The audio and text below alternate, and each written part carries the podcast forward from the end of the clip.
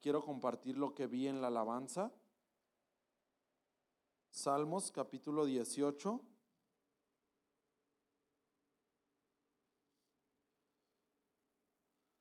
Mientras estábamos en la alabanza, yo, yo tenía mis ojos cerrados y estaba viendo. Si tú tienes los ojos cerrados y estás viendo cosas como si vieras una película, regularmente tú estás teniendo una visión. Entonces es importante que esta parte le preguntes a Dios qué es lo que quiere mostrarte. ¿Sale? Porque si tú eres nuevo o no tienes tanto viniendo y de repente te sucede esto, es importante que le preguntes a Dios qué quiere enseñarte o qué quiere mostrarte. Porque Dios lo está soltando porque hay algo que quiere decirte. ¿Sale? Entonces, mientras yo tenía mis ojos cerrados, yo veía como estaba como tierra seca, cuando está así muy seca la tierra, que está hasta quebradiza. Y mientras estaba la adoración, yo veía como la tierra em, estaba como temblando. Y entonces yo le preguntaba a Dios qué, qué onda con esto, ¿verdad? Y en el capítulo 18, versículo 1, este es un salmo, salmo mesiánico. Está hablando, me gusta cuando mi esposa lo comenta porque habla acerca de, que es cuando Jesús está en el infierno.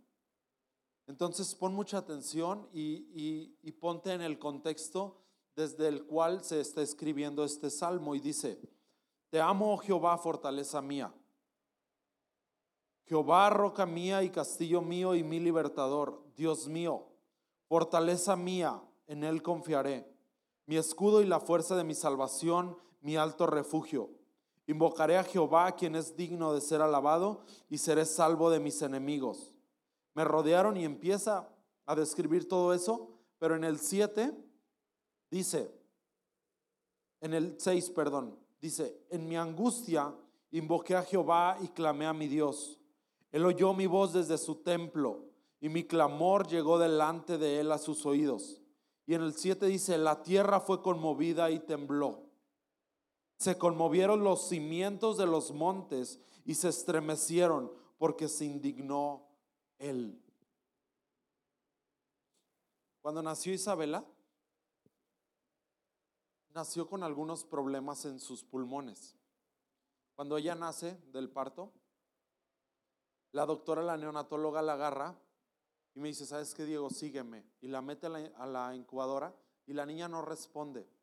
Y entonces la lleva a la neonatóloga y la, conecta en un aparato y la bebé es, es bien impactante esto porque es, es una bebé, o sea, mide 45 centímetros, 50 y comienzan a conectarla por todos lados. Y en ese momento el temor quiere infundir, el temor quiere venir y el temor quiere venir a hacer caer lo que Dios ya ha hablado. Yo salí del, del, del quirófano y me abraza la neonatóloga y me dice, Diego, todo va a estar bien. Y se me salieron las lágrimas, ¿verdad? Y después ya yo llego y le cuento a Isabel y todo esto, y ya cuando subimos al, al cuarto, hay momentos donde no sabes ni qué orar, ¿verdad? No sabes si declarar la palabra o mejor quedarte callado. Entonces comencé a adorar a mi Dios, aquel que no falla, aquel que cuando yo comienzo a clamar desde mi espíritu hacia Él responde y no falla. Y comencé a adorar y comenzamos a adorar.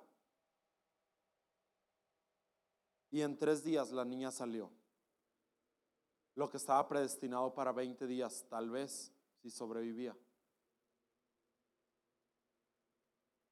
Estos momentos de adoración que vivimos no tienen lógica, familia. No hay una lógica como tal. No te puedo explicar yo qué sucede. Lo único que estoy seguro es que cuando clamamos a Él, su corazón se conmueve y Él responde. Cuando estés pasando por circunstancias que no, no sepas qué hacer, Solo métete en tu cuarto y comienza a describir quién Él es. Y vas a ver cómo Él responde. En esos tres días fue, sientes miedo, ¿verdad? Sientes angustia, sientes tristeza. Y al final de tres días la niña salió sana completamente. Mi niña no tiene problemas de nada. Y hace una semana yo le hablé a la neonatóloga. Terminando de, salir del hospital, la neonatóloga nos busca que si oramos por ella porque ella no podía tener hijos. Y entonces en el momento de angustia, no entiendes, no, no entendía nada. Y comenzamos a orar por la neonatóloga tres días después de que la niña nació y nos fuimos del hospital. La semana pasada le hablé y me dijo, ¿sabes qué, Diego? Estoy esperando un hijo. Dice, y no es uno, dice, son dos. Familia, este es nuestro Dios. Este es nuestro Dios.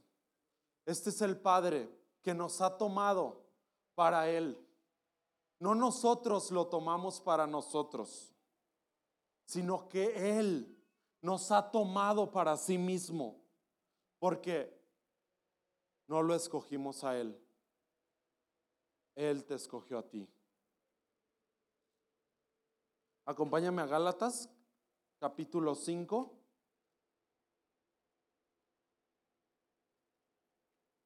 Versículo 6.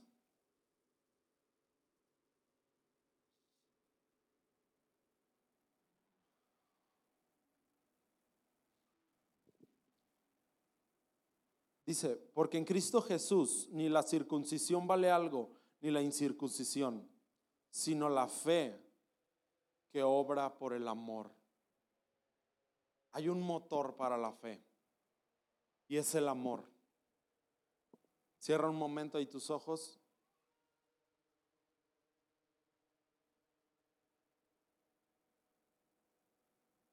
Comienza a meditar en cuanto el Padre te ama. Comienza a meditar cuánto el Padre te ama que te sacó de la condición en la que estabas, que te libró de muerte, que te libró de enfermedad, que te sacó de la pobreza. No lo tenía que hacer, no era su obligación, pero lo hizo por amor. Ahí comienza a meditar. Papá, que podamos sentir, mi Dios, que podamos tener esta convicción de este amor tan profundo tuyo hacia para con nosotros, papá. Papá, un poco más de tu amor. Un poco más, papi. Un poco más, papi. Un poco más, papi. Poco más, papá. Poco más, papá. Un poco más, papá.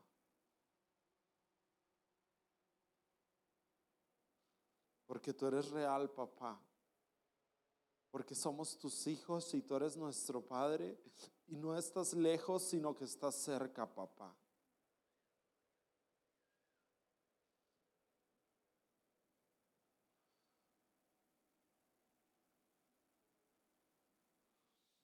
Listo, puedes abrir tus ojos. Te voy a contar una historia que sucedió en, Marcos capítulo 6. Te voy a pasar la cita exactamente para que la, estudies en tu casa. Es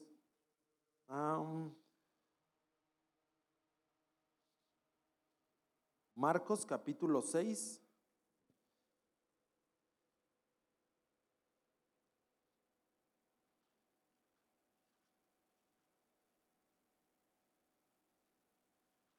y mm,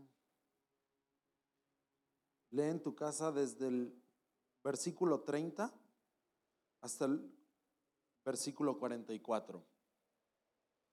Una vez estaba Jesús, ¿verdad? Dice este, este capítulo, que estaba Jesús enseñando. Estaba Jesús enseñando y de repente pues empezó a juntar la gente. Dice que alrededor de cinco mil personas. Entonces se comenzaron a, juntar, perdón, cerca de cinco mil hombres. Entonces, si suponemos que cada hombre tenía una mujer, ¿verdad? Pues son diez mil personas. Y si cada uno de ellos tenía al menos dos hijos, eran 20 mil personas. Entonces estaba Jesús enseñando, parado en un monte, y había 20 mil personas sentadas. Y entonces mientras Jesús estaba enseñando, de repente se comenzó a hacer de noche. Y se acercaron los discípulos con Jesús y le dijeron, oiga maestro, necesitamos darles de comer.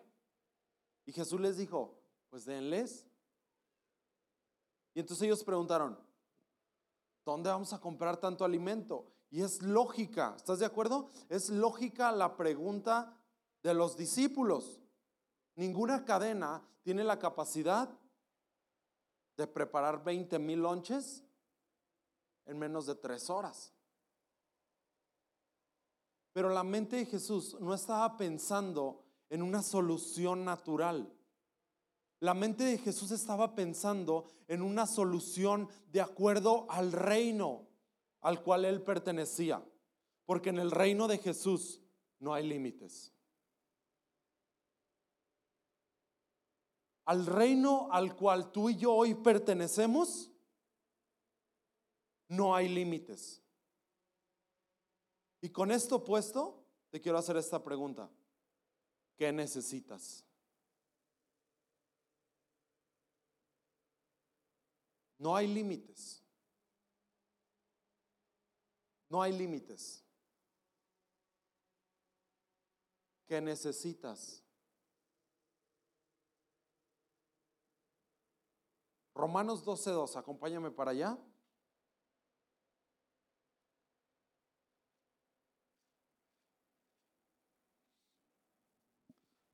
No te transformes, perdón, no te conformes a este siglo, sino transfórmate por medio de la renovación de tu entendimiento, para que compruebes cuál sea la buena voluntad de Dios, agradable y perfecta. Todos los límites que hoy existen en nuestra vida es porque están en nuestra mente. Los límites que sean, financiero, de salud, de restauración familiar. Todos los límites que existen en nuestra vida es porque están en nuestra mente. Porque Romanos 12.2 dice, ¿quieres comprobar esta calidad de vida que Dios ha predestinado para ti? Comienza a pensar como Dios piensa, en donde los límites se han roto.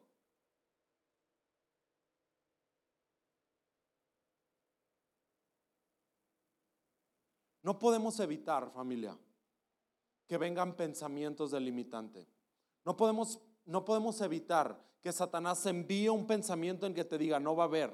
No podemos evitar que Satanás te envíe un pensamiento que te diga no vas a sanar. No podemos evitar que un pájaro vuele por encima de nuestra cabeza. Pero si el pájaro hace un nido en mi cabeza, entonces fue mi responsabilidad. Satanás es terco y está enviando todo el tiempo pensamientos que te condenan, que te hacen sentir menos, que te hacen sentir triste, que te hacen sentir pobre, que te hacen sentir que no va a haber. Porque Él es terco, pero nosotros somos más. En la mente de Jesús no hay límites. Ahora, acompáñame a Primera de Corintios, capítulo 2.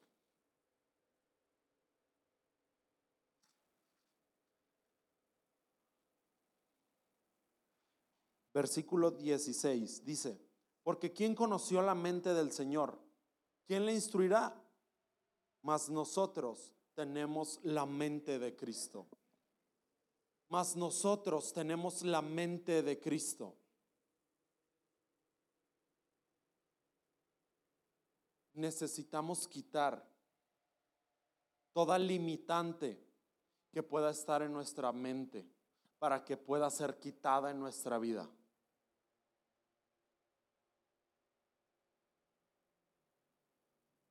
Acompáñame a Salmos.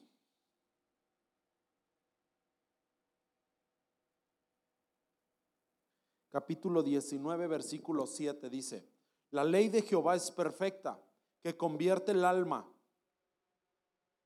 que convierte el alma. Entre más leas esto, los límites mentales se van quitando. Hay cosas que yo te puedo explicar y te puedo decir, si tú haces esto, sucede esto. Pero hay cosas que no, porque aunque nuestro Dios no es místico, es sobrenatural. ¿Cómo te explicas que la respuesta para alimentar a 20 mil personas de Jesús fue multiplicar cinco panes y tres peces? No hay algo lógico, pero en la mente de Jesús no hay límites. Muchas veces en medio de un problema vienen las soluciones de acuerdo a la manera en la que piensas. Te voy a poner este ejemplo. Si una persona es empleada y tiene problemas financieros, su solución muchas veces es pedir un préstamo o esperar que venga la quincena. Pero si una persona es empresaria, su solución a un problema financiero es poner a trabajar el dinero y que venga el recurso. Pero si una persona piensa como Jesús piensa, la solución proviene del cielo. ¿Por qué te voy a decir esto? ¿Ha habido días de mi vida que Dios nos dirige, verdad? A ofrendar todo el sueldo o toda la entrada que he tenido. Y Dios es tan bueno que ha respondido. Porque yo era de la mentalidad de decir, el dinero no cae del cielo. ¿Y sabes qué ha sucedido? Hemos recibido depósitos que no sabemos de dónde vienen, pero porque nuestro Dios es sobrenatural.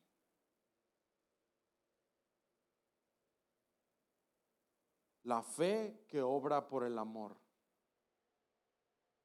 Entre más amado te veas a ti misma, a ti mismo, las indicaciones de parte de Dios serán más sencillas llevarlas a cabo. Porque sabes que ninguna indicación de parte de Él es para tu mal. Hay más libertad, familia, obedeciendo a Dios que no obedeciéndole a Él. Esto le sucedió a Adán. Adán perdió la libertad cuando dejó de obedecerle a Él. Porque hay más libertad obedeciéndole a Él que desobedeciéndole a Él.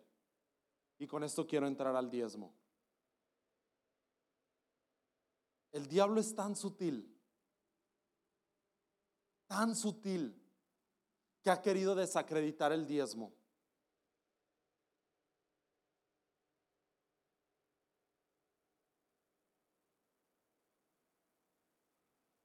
Porque no quiere que el hijo prospere. Vamos haciendo números de manera terrenal. Si tú tienes mil pesos y das el 10%, que son 100 pesos, no te quedas más rico ni tampoco más pobre. Esto es hablando terrenalmente. Ahora vamos hablando espiritualmente. El diezmo produce que el 90% tenga el poder de la bendición.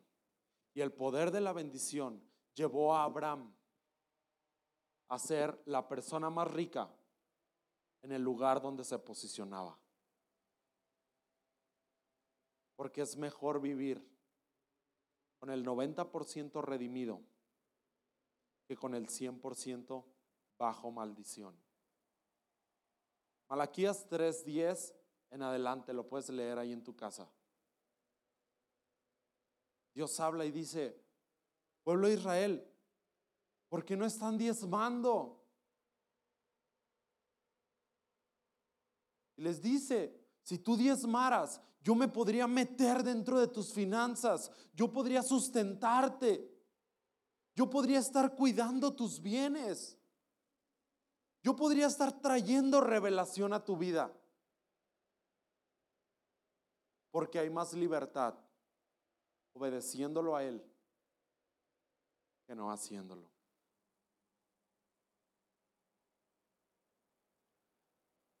No tienes que diezmar. No tienes que diezmar, pero te beneficia hacerlo. No tienes que, porque no diezmamos bajo el sacerdocio de Aarón, sino bajo el sacerdocio de Melquisedec. Bajo el sacerdocio de Aarón es, si tú diezmas, serás bendecido por Dios, pero si no lo haces, la bendición de Dios no estará sobre tu vida. Hoy bajo el nuevo pacto, bajo la sangre de Jesús, tú eres bendecido. No, vas a ser bendecido, sino que ya fuiste bendecido. Hoy portas toda la bendición de Dios. Hoy no diezmas para ser bendecido. Hoy diezmamos bajo el sacerdocio de Melquisedec, en el que Abraham fue con Melquisedec y le dijo, Melquisedec, aquí están los diezmos porque Dios ha sido tan bueno conmigo.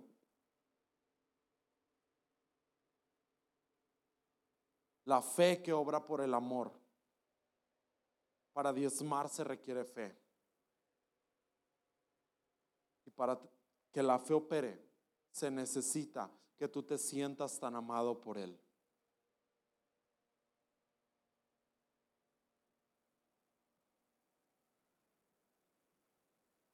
a Isabela, está pequeña, ¿verdad? Es muy sencillo que ella pueda obedecerme, porque sabe el amor tan profundo que yo tengo hacia ella y que no busco su mal. Esta es la fe que obra por el amor en el que tú estás todo el tiempo pegado al Padre. Y entonces tú te puedes sentir tan amado por Él que le dices, está bien papá, no entiendo, me duele, no veo lo que tú estás hablando, pero te creo Dios, te creo papá. Hubo un,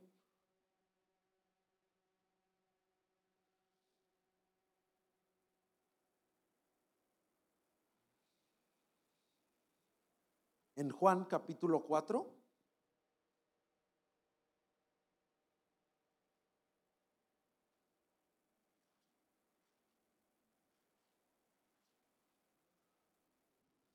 Jesús y la mujer samaritana.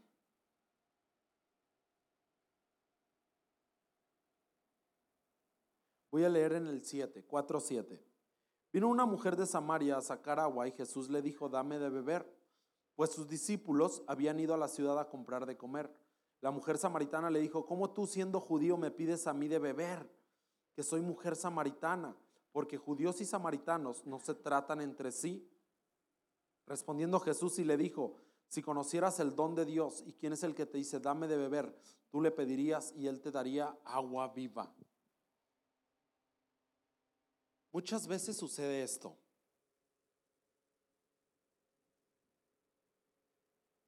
comenzamos a orar por un negocio. Dios, yo creo, papá, que tú me has dado poder para hacer riquezas, mi Dios.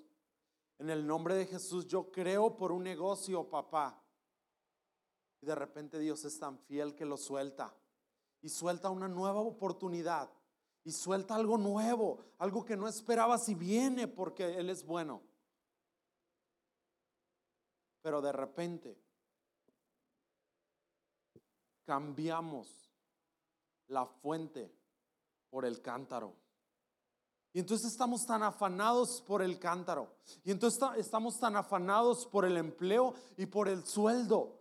Y estamos tan afanados porque en el negocio no hay clientes. Y estamos tan afanados porque el negocio no va bien. Y estamos tan afanados porque no me han aumentado el sueldo. Y estamos tan afanados por esto que se nos olvidó que el proveedor no es el cántaro. El proveedor sigue siendo la fuente. El cántaro puede ser el medio, pero la fuente sigue siendo Él. Y puede que un día, puede que una semana no vendas nada en tu negocio.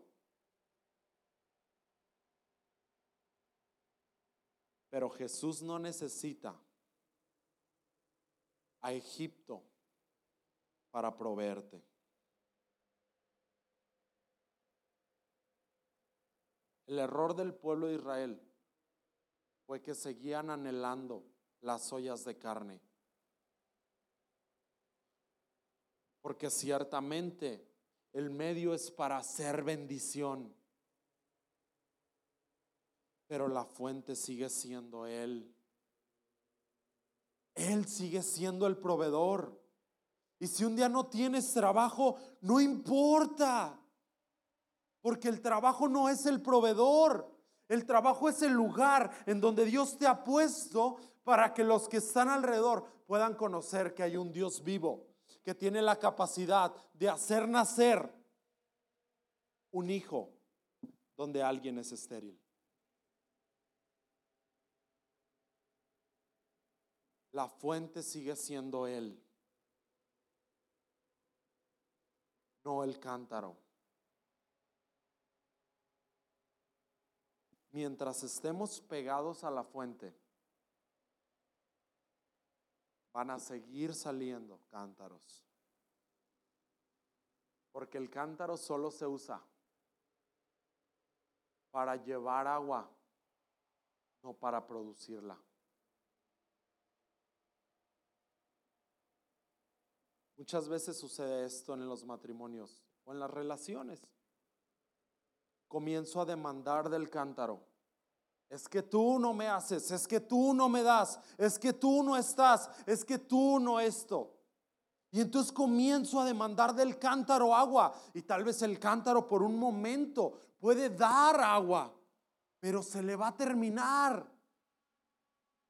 Porque por diseño la fuente produce agua, no el cántaro. La relación se trata de cuánto tú puedes dar, cuánto yo puedo tomar de la fuente y dar a mi esposa y dar a mi esposo.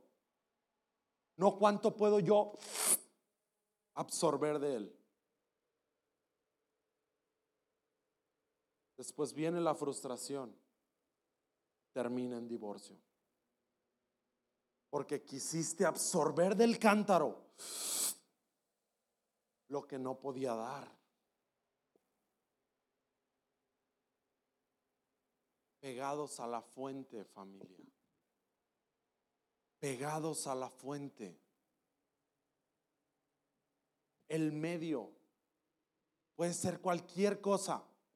Una transferencia bancaria, una persona que llegue y te diga, Dios me dijo que te diera este cheque y es la, y es la cantidad exacta para lo que se tenía que pagar. El medio puede ser cualquiera, puede ser lo que sea, pero la fuente sigue siendo Él. Hubo una historia que sucedió con, con Elías. Estaba Elías en el desierto, ¿verdad? Estaba Elías y de repente dice que pues Elías estaba ahí en el desierto y Dios le traía, le mandaba cuervos para que le trajeran que comer.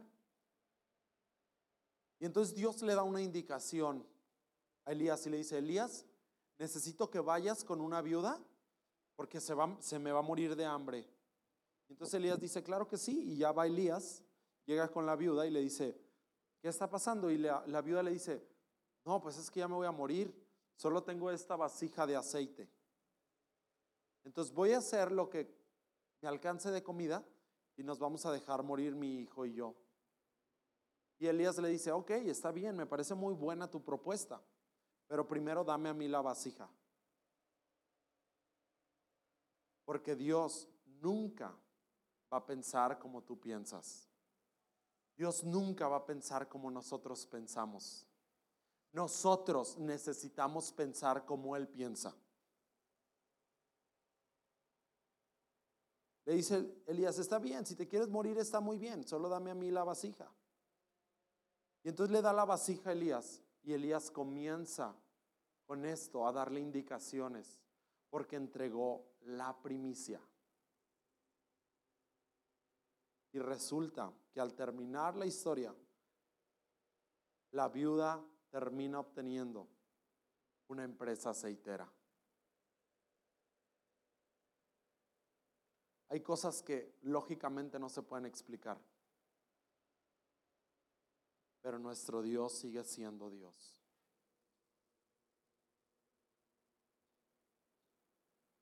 Elías no necesitaba de la viuda. La viuda necesitaba de Elías. La iglesia familia. Este ministerio de fe y gracia. Esta casa no necesita de tus diezmos. Dios sigue siendo quien sustenta esta casa. Dios sigue siendo quien sustenta esta obra. Dios sigue siendo quien sustenta este ministerio. Y este ministerio va a trascender, no por nuestros diezmos, sino porque Dios lo sustenta. Nosotros necesitamos de esta casa. Porque lo que hoy soy, se lo debo a esta casa, en donde Dios ha decidido poner su mano y decir, yo te escogí para que habites en esta casa y para que trasciendas, para que impactes, para que cumplas sueños, para que vivas plenamente, para que logres aquello a lo cual yo te he llamado. Fe y gracia no necesita de tus diezmos. Pero nosotros nos beneficiamos cuando lo hacemos, porque no estamos bajo la ley. Por eso es que no te obligamos a hacerlo. Por eso es que no te decimos, tienes que, porque no tenemos que, pero nos beneficia hacerlo. Vamos a darle un aplauso a Dios, es tan bueno.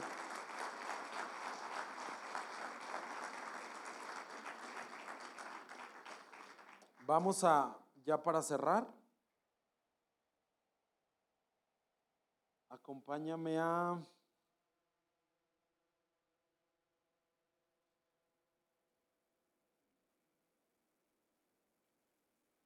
Filipenses 4:19.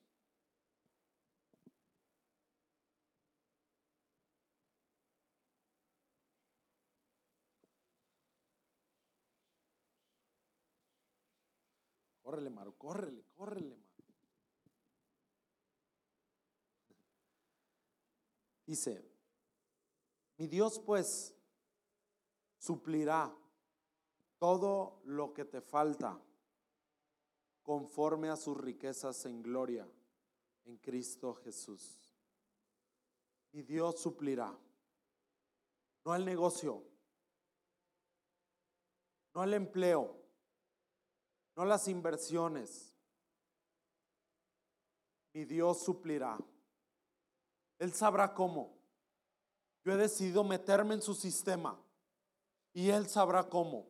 Si algún día no está el medio que hoy tengo, Él sabrá cómo. Pero Él suplirá.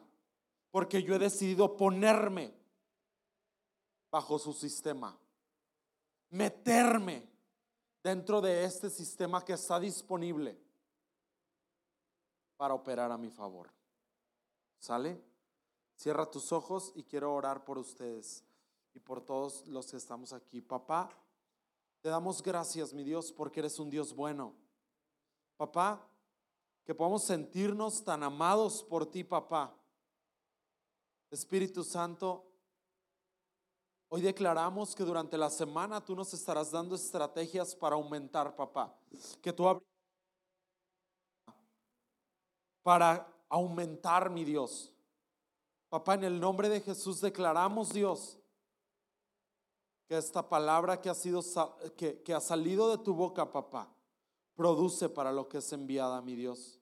En el nombre de Jesús, papá, bendecimos, mi Dios, todo lo que nuestras manos toquen, papá, porque declaramos que se multiplica en el nombre de Jesús, por cuanto tú nos has dado el poder, papá, para hacer riquezas. Mi Dios, y hoy caminamos bajo esta mentalidad, mi Dios, de que te traemos lo que a ti te pertenece. Te traemos este diezmo porque te pertenece, papá. Mi Dios, y con esta actitud de agradecimiento por todo lo que has hecho, mi Dios. En el nombre de Jesús. Amén.